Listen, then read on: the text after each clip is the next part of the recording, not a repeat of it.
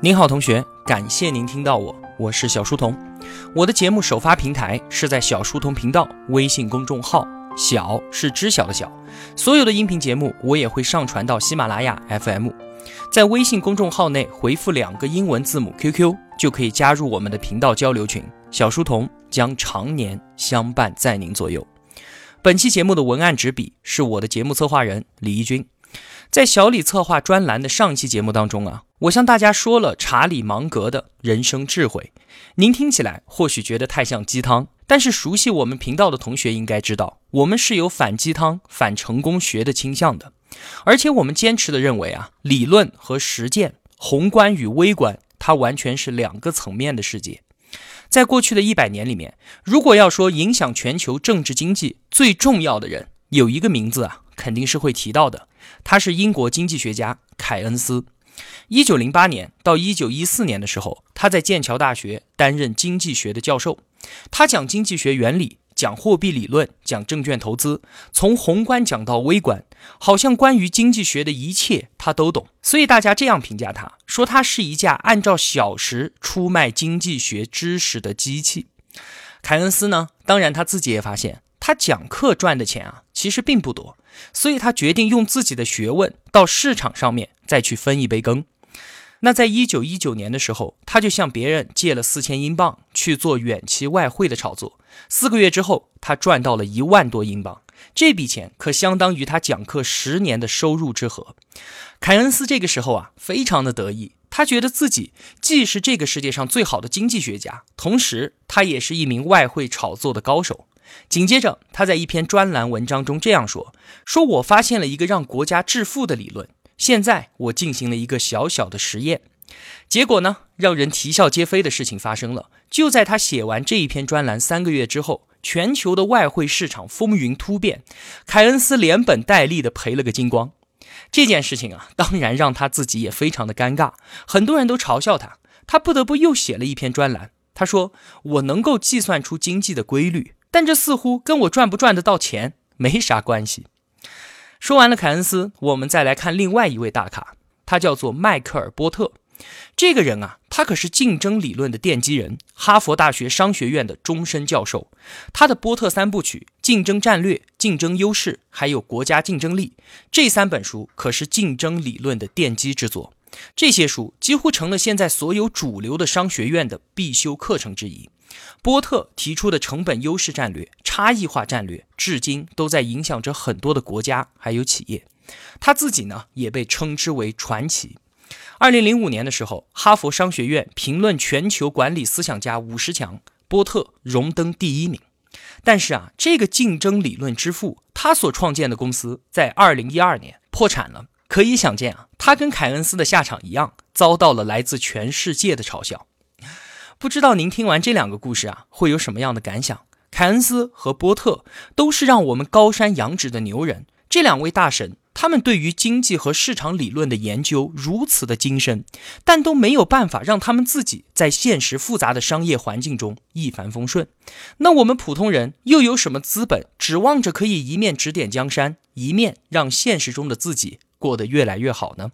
是的，对于我们日常的工作、创业还有人生而言，不是去钻研如何成功，而是去反思失败、反思自身，或许是更为有效的行为。今天啊，我想通过查理对于各种错误的态度，以及他对于自己孩子的教育案例，希望能够让您有所收获。首先是对错误的反思。查理在他的一生当中，坚持不断的去收集、去研究关于企业、个体还有人类的著名失败案例，深入思考这些失败的原因，并且呢，提取其中的精华，罗列成检查的清单。在面临重大的人生事业上的抉择的时候，让自己的人生和由他参与掌管的伯克希尔公司的成长过程中，几乎就没有犯下什么重大的错误。这份清单，它可是起到了至关重要的作用。我们看到啊，任正非、柳传志、马云，他们这些人都有着极其强烈的危机感，对于企业的失败案例都有着非常深刻的研究。当然了，这些人离我们的生活真的是太远太远了。对于我们普通人而言，可能回归到我们身边普通人的案例，能给我们带来更加实际的帮助。李义军呢，他作为一名创业者，公司也经历了几年前从零到一，现在正在跋涉在从一到一百的路途当中。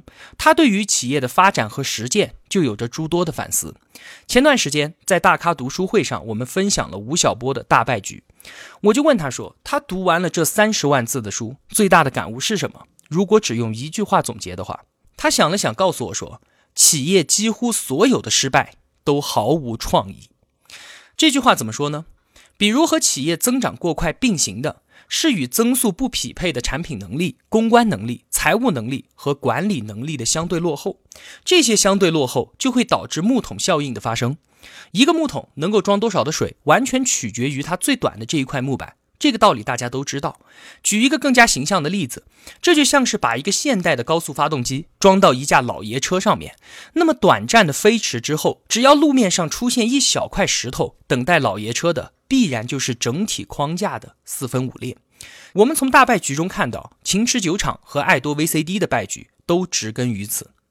除此之外呢，再比如说盲目的多元化，也会必然导致企业家多线作战的局面。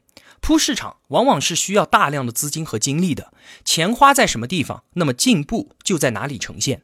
但是现在的市场竞争是越来越白热化的，任何一个领域里面都存在着这个行业里面牙都吃黄了的老手，一旦竞争不过他们，分散的资金和精力的投入，必然会导致主营产品的市场竞争力的削弱，很容易就导致企业多线的溃败。九六年史玉柱巨人集团的突然窒息，就是这个败局的最好体现。那我们反观坚持避开多元化诱惑的王石，他就亲手把万科送进了世界五百强。查理芒格说啊，玩那些别人玩得很好，而你却一窍不通的游戏，注定是一败涂地。必须要弄清楚我们自己的优势在哪里，必须在自己的能力圈之内和他人进行竞争。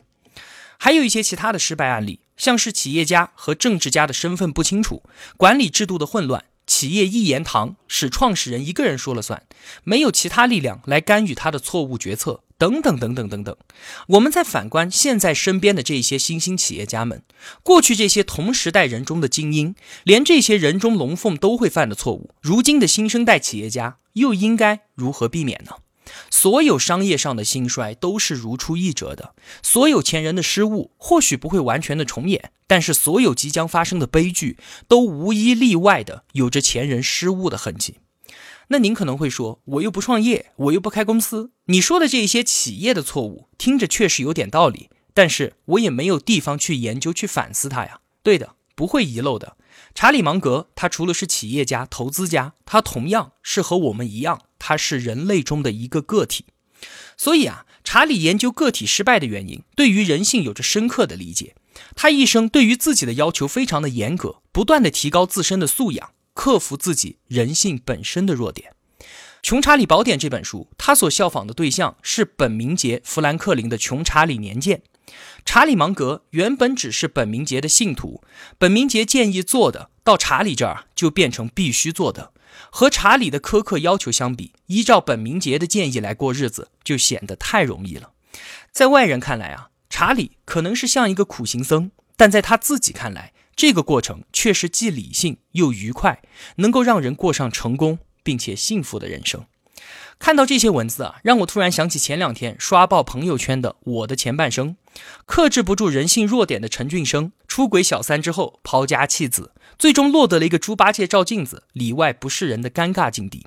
一个能够与你相濡以沫多年的配偶都走到乏味无趣的境地，你又如何能够确定半路杀出来的新欢不会重蹈上一届配偶的结局呢？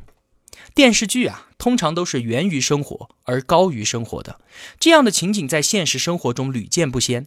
女孩子看剧的心情，我们都可以想象得到，就是看活该陈俊生倒霉。这类事情的过错啊，确实是他，这一点毋庸置疑，也无需辩驳。但是在情绪宣泄完、恢复理性之后，有一点生活经验的男士都应该从剧中得到更多的反思。是的，当我们翻出十戒。人类陷入炼狱生活的起因，或许可以从中寻找到一些踪迹。人的一生都在修行，所有现在的幸福生活，它是修行的结果；而所有现在的不幸，它同样也是修行的结果。查理芒格他不但着手研究和反思微观的个体，他还在研究人类灾难性的错误。他和巴菲特早在九十年代末的时候，就由于看到了美国金融衍生品的泛滥和会计审计制度的漏洞，他们就预测到了二零零八年金融海啸以及全球经济的大萧条。那说完了查理对于错误的反思态度，我们再来看一看他对于孩子们的教育。比起错误的反思，这一些经典的教育故事更能够让我们在生活中立竿见影的收获友谊还有事业。查理他现在是八个孩子的父亲，十六个孙辈的祖父，在孩子们的眼里，他们的父亲是无人可比的。查理最大的孩子已经六十多岁了，仍然在听取他的教导。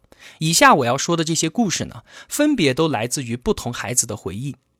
第一个孩子的故事，他是这样说的：说大约在我十五岁的时候啊，我们全家人去太阳谷滑雪。假期的最后那天，爸爸和我冒着风雪开车出去，他绕了十多分钟的路去给我们开的那一辆红色的吉普车加油。当时啊，我们正在争分夺秒地赶回家的那一班飞机，而到了加油站之后，我却发现油箱里面竟然还有半箱油。我感到很吃惊，我就问爸爸：“还有这么多的油，我们为什么要停下来呢？”他告诉我：“你借了别人的车，就别忘了加满油再还给别人。”这件事情给我留下了非常深刻的印象，并且影响了我后来的一段友谊。记得我在念大一的时候，有一个熟人，他把车借给了我，倒不是因为我们两个关系本来就很好，而是因为我们共同认识的一个朋友迫使他这么做的。那辆车是红色的奥迪，当时油箱还有一半油。我想起了吉普车的事情，然后就把油加满了，再把车还了回去。这位朋友发现了，从那以后，我们共同度过了很多美好的时光。我结婚的时候，他是我的伴郎。这是第一个故事。第二个故事啊，就更为出名了。查理认为，保持自己良好的记录是非常重要的。如果你从一开始就能够在诸如诚实这样简单的事情上面拥有完美的记录，那么你将在这个世界上取得很大的成功。查理旗下某一家公司的财务负责人犯了一个错误，给公司带来了几十万美元的损失。这个人发现之后，马上向该公司的董事长汇报了。爸爸告诉我们，当时董事长说啊，这是一个可怕的错误，我们不希望你再犯同样的错。但是人孰无过呢？我们可以不追究这件事，你做了正确的决定，就是承认你的错误。如果你试图掩盖它，或者拖延一段时间再坦白，那么你将离开这家公司。不过现在，我们希望你留下来。查理对于诚实的态度影响了他旗下的公司，就是那句话：企业它是一个人的企业。所以在阿里、在万科、在华为的身上，我们看到的是马云、王石还有任正非的影子。查理自己是怎么做的呢？他的一位老朋友是这么说的：“他说我有两次啊，看到查理在商业的交易中付出了比他需要支付的金额更多的钱，怎么回事呢？第一次是在我们收购一家企业的时候，当时交易的对象是两位老太太，我们其实可以很容易的以远低于市场的价格收购他们，但是查理却依然按照市场价格支付了这一笔钱。第二次是我自己急需用钱的时候。”我需要把一半的股权卖给他，他让我开个价，我说十三万，他说不行，二十三万才对。这两次让我印象非常的深刻。在股市中占价格低廉的股票是一回事情，但是占合伙人和老太太的便宜这种事情，查理他是绝对不会去做的。富兰克林曾经说，阴谋诡计都是愚蠢的伎俩，他们缺乏足够的智慧去以诚待人。而且，如果你说真话，你就没有必要去记住自己的谎言。人为什么要说谎？或许是从小的经历，让我们隐约的感觉到说谎会得到好处，说真话会给自己带来麻烦。所以在我们的日常生活中，谎言它不但成了必需品，甚至还成了日常善意的谎言。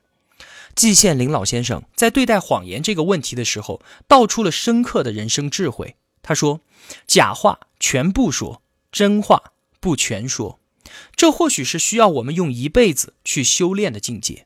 查理自己解释道：“我们长期以来努力做到说真话，但我觉得我们不应该由此得到太多的赞誉，因为我们很早就知道这种经营方式能够让我们赚到更多的钱。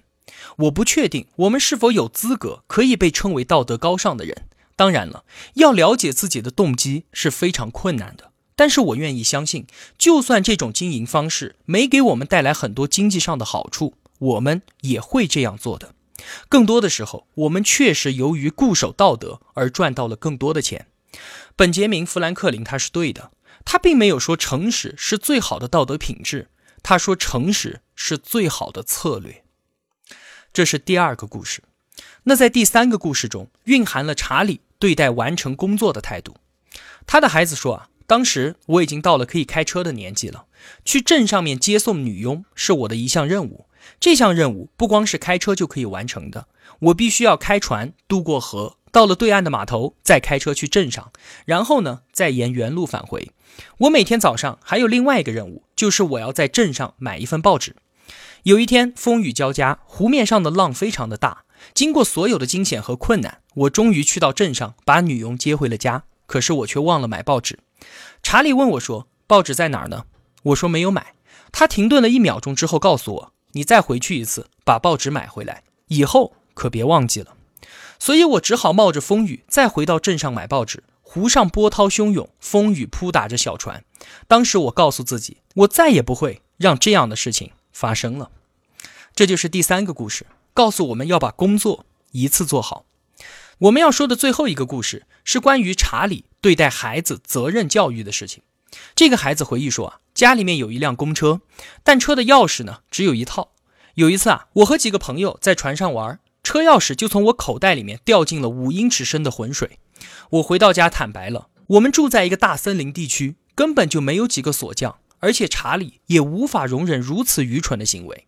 同样不到一秒钟的沉默之后，他提出了解决办法。你和你的朋友们潜到水底去把钥匙找回来。如果没有找到，你就不用回家了。在水底找了差不多两个小时之后，太阳快要下山了。我看到前面的水草中奇迹的闪耀着金属的光芒，我终于能回去了。怎么样？听完这些查理和他的孩子们之间真实的故事，您是不是觉得查理的教育是大道当然的？好了，我们回顾一下：反思错误，好借好还。诚实，把工作一次做好，承担责任，这些是能够让我们生活越来越好的重要品质和行为。阅读、学习、实践、反思，将有限的生命孤注于有价值的事情，等待时间的回报。最后，我想引用本杰明·格雷厄姆的一句话：“我面对过去，背对未来，从来不去做任何的预测。”好了，本期节目就是这样了。如果我的付出对您有帮助的话，也希望您愿意帮助一下我。一个人能够走多远，关键在于与谁同行。我用跨越山海的一路相伴，希望得到您用金钱的称赞。